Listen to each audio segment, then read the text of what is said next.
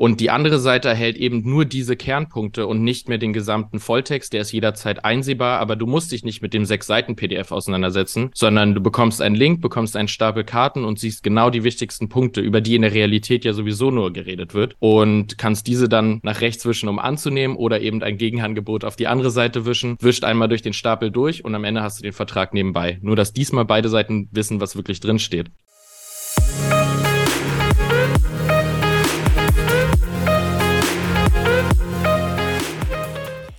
Herzlich willkommen zu How to Legal Tech. Hier erfährst du, wie du bereits ab dem Studium Legal Tech umsetzen kannst. Hallo und herzlich willkommen bei How to Legal Tech, dem Podcast der studentischen Initiative eLegal. Ich bin's heute wieder, euer Host Luis, und ich freue mich sehr, meinen heutigen Gesprächspartner Elias Reiche begrüßen zu dürfen. Elias ist zurzeit wahrscheinlich der aufregendste Legal Tech Gründer aus Berlin. Lieber Elias, vielen Dank, dass du dir Zeit genommen hast. Hi Luis, ja, vielen lieben Dank für die Einladung. Ich freue mich auch sehr, mit dir zu sprechen, auf jeden Fall. Magst du mal zum Anfang ein, zwei Worte zu dir sagen? Ich habe gerade schon gesagt, du kommst aus Berlin. Was machst du hier so? Ja, gerne. Ich bin hier, weil ich aus der Uni raus letztendlich, also direkt nach meinem ersten Examen, ein Startup gegründet habe. Auch ein Legal Tech Startup. Wir machen was ein bisschen anders und zwar richten wir uns an Kreative, damit die die Verträge bekommen, die sie wirklich verdienen. Das hört sich sehr spannend an, Elias. Kannst du mal ein bisschen tiefergehend vorstellen, wie läuft das bei dieser App, wenn ich mich da jetzt anmelde als Kreativer? Mit wem kann ich da zusammenarbeiten? Welche Funktionalitäten habt ihr da für mich? Erstmal mit Kreativen, was ist damit gemeint? Zum einen die kreative Freelancer-Seite, das heißt, da meine ich Influencer, Designerinnen, Fotografinnen, Videographer und alle, die sonst im Kreativspace unterwegs sind und deren Kunden. Das bedeutet vor allem Agenturen, aber auch Unternehmen, die möglicherweise Kreative einstellen für bestimmte Projekte. Und was wir uns ausgedacht haben oder beobachtet haben, ist, dass in vielen Kreativprojekten eine ganze Menge von sehr einfachen Verträgen grundsätzlich geschlossen wird, in denen immer wieder über die gleichen Kernpunkte geredet wird. Und auf diese Kernpunkte fokussieren wir uns indem wir mit den Praktikern, also mit den Leuten, die diese Verträge wirklich verhandeln, sprechen, analysieren die und fragen diese einfach ab und lassen die vor allem dann auch verhandeln. Das ist halt, was wir auch anders machen, ist sozusagen, wir versuchen ein zweiseitiger Vertragsgenerator zu sein. Wir gucken uns den ganzen Verhandlungsprozess an und lassen den auf einfachen Karten in einer Kartenlogik verhandeln. Und dabei entsteht der Volltext quasi nebenbei, steht aber nicht im User-Fokus bei uns, sondern eben nur genau diese Kernfragen. Und außerdem betten wir das Ganze ein in ein Netzwerk von Kreativen. Das heißt, man kann seinen Job bekommen, ihn dann verhandeln und auch managen. Projektmanagement, du siehst sozusagen, was habe ich an Budget, mit wem arbeite ich zusammen, kannst die Rechnungen auswerfen und andere Goodies drumherum. Das hört sich sehr, sehr mannigfaltig an, auf jeden Fall die Funktionalitäten, die er dort anbietet. Eine Sache, die ich gerne noch mal konkreter beleuchten würde, du hast gesagt, die Vertragsverhandlung, man wischt da irgendwelche Texte hin und her, am Ende hat man da den konkreten äh, Vertrag vorliegen. Kannst du noch mal genauer erklären, was läuft da ab in diesem Schritt? Die eine Seite, die das Angebot erstellt hat, beantwortet einen Fragebogen natürlich, um die wichtigsten Informationen einzufüllen. Und die andere Seite erhält eben nur diese Kernpunkte und nicht mehr den gesamten Volltext. Der ist jederzeit einsehbar, aber du musst dich nicht mit dem sechs Seiten PDF auseinandersetzen, sondern du bekommst einen Link, bekommst einen Stapel Karten und siehst genau die wichtigsten Punkte, über die in der Realität ja sowieso nur geredet wird und kannst diese dann nach rechts wischen, um anzunehmen oder eben ein Gegenangebot auf die andere Seite wischen, wischt einmal durch den Stapel durch und am Ende hast du den Vertrag nebenbei. Nur, dass diesmal beide Seiten wissen, was wirklich drin steht. Sehr nice. Mich erinnert das auch so ein bisschen an so klassische Vertragsgeneratoren. Kennt man ja jetzt auch so vom Markt. Wir wollen da jetzt keine Namen droppen, aber ich glaube, sie sind eine der gängigsten Legal Tech Lösungen, die es so gibt. Diese klassischen Texterstellungen, Vertragserstellungen. Wo ist da nochmal euer Value Add? Wo sagst du, hey, da heben wir uns ganz klar auch von diesem System ab? Naja, zum einen, dass wir eben nicht mehr nur, du beantwortest ein paar Fragen und hast dann wieder einen Vertrag, den die andere Seite komplett durcharbeiten muss, sondern beide Seiten sehen nur noch diese Kernpunkte. Und vor allem haben wir eine ganz klare Nutzergruppe in, wo wir diesen Vertragsgenerator in eine Standalone-Lösung einarbeiten. Das heißt eben, wie ich ja schon angedeutet hatte, du bekommst deinen Job und hast im Projektmanagement eine Gesamtübersicht. Und dadurch, dass wir unsere Nutzer kennen und nicht nur das, sondern auch mit ihnen gemeinsam gründen übrigens, verstehen wir ganz genau, worauf es wirklich ankommt und können in der Sprache, in diesem Interface eine App anbieten, die genau für diese Use Cases sich am besten anbietet. Du hast jetzt gerade eben nebenbei so gedroppt, dass ihr auch quasi mit eurer Nutzergruppe gründet. Kannst du mal ein bisschen sagen, wer steht denn eigentlich hinter dem ganzen Team. Wo kommt die Idee eigentlich her? Also als erstes muss ich natürlich meinen Mitgründer Christoph Schuerer erwähnen. Der Gute hat das Ganze nämlich zusammengebaut, ist ein App-Developer und ein sehr engagierter junger Mann, wo wir sehr froh sind, dass er dabei ist. Und genau, die erwähnte Usergruppe ist es so, dass wir mit einer Berliner Werbeagentur zusammen gründen. Und der Vorteil, der sich daraus einfach ergibt, so als Werbeagentur arbeitet man ja tagtäglich mit vielen, vielen Kreativen zusammen. Und die verstehen halt eben genau, wo sind die Probleme und bringt uns den Vorteil, dass wir nicht nur das Problem jetzt, bevor wir anfangen zu entwickeln, zu verstehen, sondern jeden einzelnen Schritt, jedes Feature, was wir sozusagen rausbringen, genau mit unseren späteren Kunden valuieren können. Außerdem ist in unserem Team auch noch ein Unternehmensberater, worüber ich sehr froh bin, da ich als Erstgründer natürlich immer gerne sehr froh bin über Guidance. Und ganz großartig ist auch, dass wir einen Anwalt mit im Team haben, der Startup und allgemein für innovative Technologien und künstliche Intelligenz ein Experte ist. Und die drei, unsere Business Angel, bringen da nicht nur den Fokus rein, sondern auch eben dieses gute Verständnis von unseren späteren Kunden. Und bringen die auch ein bisschen Geld mit? Oder wie finanziert ihr das Ganze jetzt so vom Ground up? Tatsächlich ist es so, dass wir self-funded sind, eben weil wir das Glück hatten, jetzt die Expertise, die wir hier im ersten Schritt brauchen, um den Prototypen, das muss man erwähnen, wir sind noch nicht am Markt, planen das aber jetzt zum Beginn des nächsten Jahres.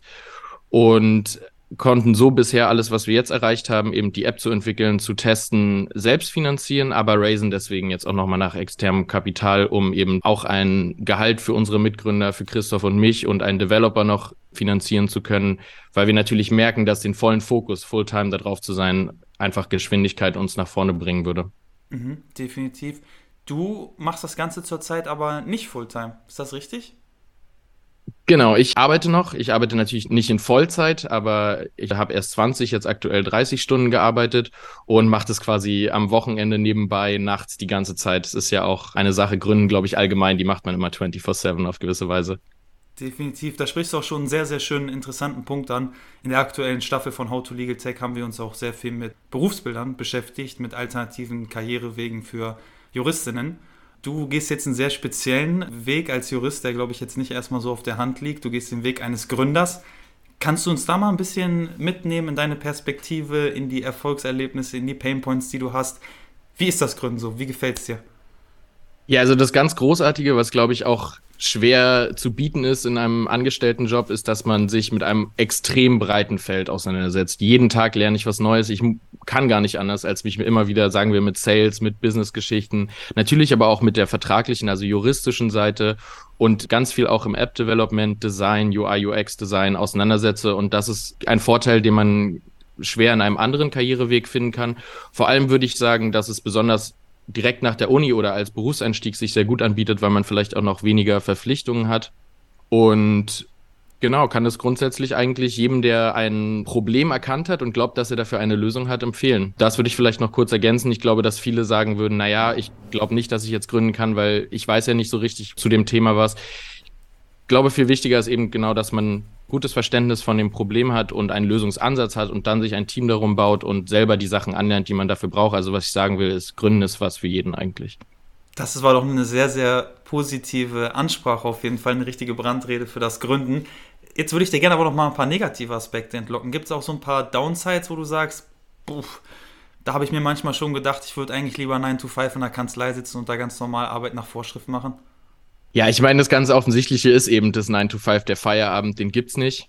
Ich glaube aber, gerade jede Juristin, jeder Jurist kennt es auch, dass man zum Beispiel aus der Examensphase oder auch der allgemeinen Lernphase hat man halt immer was zu tun. Und dadurch, dass man so viel lernt, ja, ist es im Prinzip sehr vergleichbar mit dem Gefühl in der Uni. Ich muss mich immer wieder mit neuen Sachen auseinandersetzen, da einarbeiten. Aber klar, natürlich wäre es manchmal schön, auch einfach zu sagen, okay, jetzt ist Schluss, jetzt ist Feierabend, jetzt kann ich es weglegen. Nicht immer für alles verantwortlich zu sein. Es brennt immer was, es gibt immer eine Baustelle.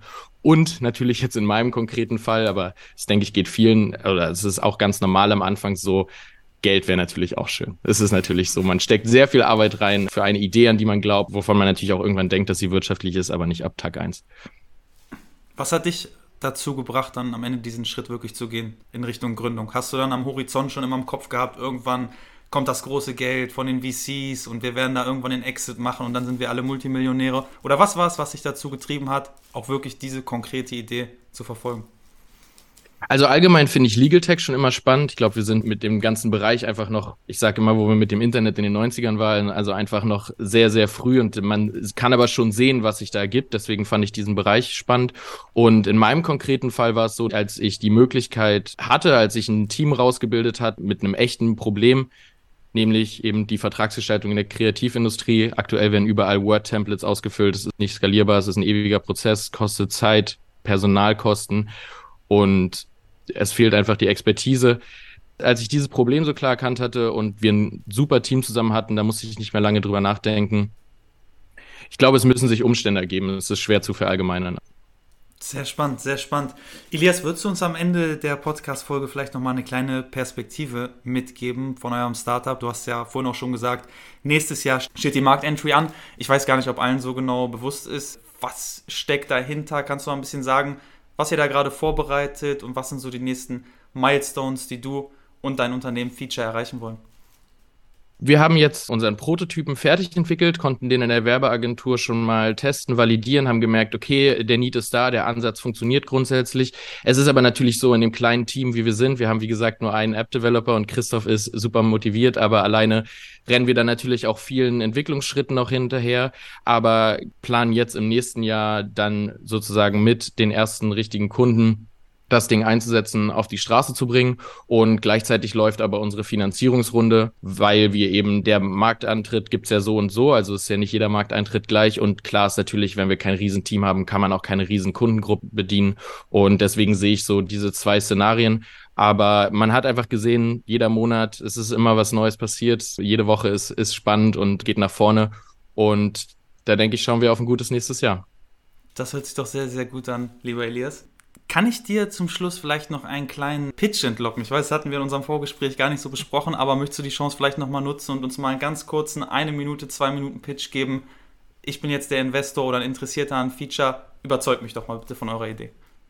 Also es ist ja so, Verträge sind lange Dokumente, undurchdringbares Klein-Klein, bla bla. Eigentlich eine Menge bla bla. Und ich sagte es, ich habe sieben Jahre Jura studiert. Das heißt, was denken fast eine Million kreative Freelancer und Agenturen in Deutschland, die sich jeden Tag damit auseinandersetzen müssen. Lizenzen lassen sich nur übertragen, wenn man einen Vertrag geschlossen hat. Sie denken nicht gut drüber, ist die kurze Antwort. Und dafür haben wir die Lösung entwickelt. Wir haben die erste Softwarelösung für die Kreativindustrie entwickelt, die sich mit Nutzungsrechten auseinandersetzt und den Problemen drumherum. Und wir erreichen das, indem wir auf wichtige Kernfragen reduzieren, das in einem einfachen Swipe-Mechanismus verhandelbar machen und Projektmanagement, Rechnungslegung und alles drumherum entsteht nebenbei. Und das Wichtigste, ein rechtssicherer Vertrag, von dem diesmal beide Seiten wissen, was wirklich drin steht. Mich hast du auf jeden Fall überzeugt. Wo kann ich mich weiterhin schlau machen über Feature? Wo kann man euch schon auffinden? Wo gibt es mehr Informationen? Ja, sehr gerne. Auf äh, unserer Website kann man auf jeden Fall die Idee nochmal nachverfolgen. Das ist, wird featr.me geschrieben. Und ansonsten sind wir natürlich auf LinkedIn. Schreibt mir gerne jederzeit. Ich freue mich über jede Art von Austausch. Vielleicht das auch nochmal noch mal anzuregen, zu gründen. Es ist unglaublich, wie gut man einfach aufgenommen wird, wenn man an irgendwas bastelt, wenn man irgendwas aufbaut, egal in welche Richtung. Die Leute haben Lust, sich auszutauschen und man lernt wirklich sehr interessante Menschen kennen. Und deswegen freue ich mich über jeden, der mir schreibt. Sehr cool. Liebe Zuhörerin, ergreift auf jeden Fall die Chance, connectet euch mit dem lieben Elias. Sein LinkedIn-Profil verlinken wir bestimmt auch nochmal in den Show Notes. Elias, vielen lieben Dank dass du dir erstmal die Zeit genommen hast. Hat mir großen Spaß gemacht und ich freue mich auf unseren nächsten Austausch. Bis dahin. Ja, danke dir, Luis. Ciao. Und damit verabschieden wir uns auch für diese Folge bei How to Legal Tech. Wie immer freuen wir uns über Anregungen, Lob und Kritik. Schreibt uns gerne über Social Media und lasst eine Bewertung in eurer Podcast-App da. Bis zum nächsten Mal bei How to Legal Tech.